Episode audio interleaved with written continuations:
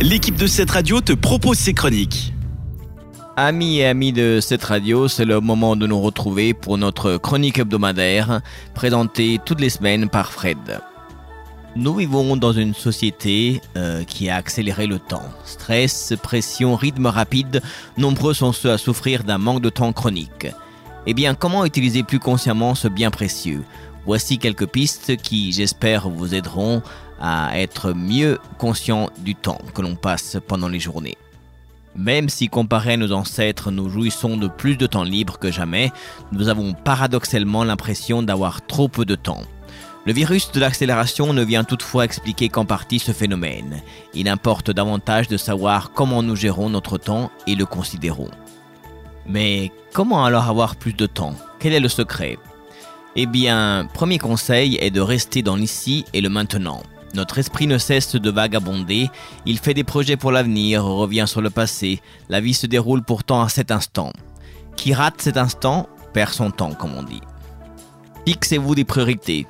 Demandez-vous si ce que vous pensez qui est à faire doit effectivement être fait, aujourd'hui ou peut-être demain. Est-ce qu'il y a vraiment le temps de le faire? Est-ce qu'il faut ne pas attendre? De nombreuses choses deviennent superflues par le simple fait de se poser la question. Une autre technique ou approche pour avoir plus de temps est de se laisser aller, céder à l'oisiveté.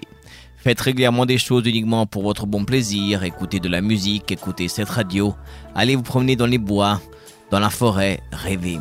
Cela prolonge le temps et vous donne une expérience que nous n'êtes pas totalement livrés au rythme du monde extérieur et au temps. Enfin, un dernier conseil est de se concentrer. L'esprit ne peut se consacrer simultanément à deux choses à la fois. Pensez qu'être multitâche pour vous faire gagner du temps est toute une illusion et une pure perte de temps. Apprenez donc à étirer le temps et vous aurez plus de temps.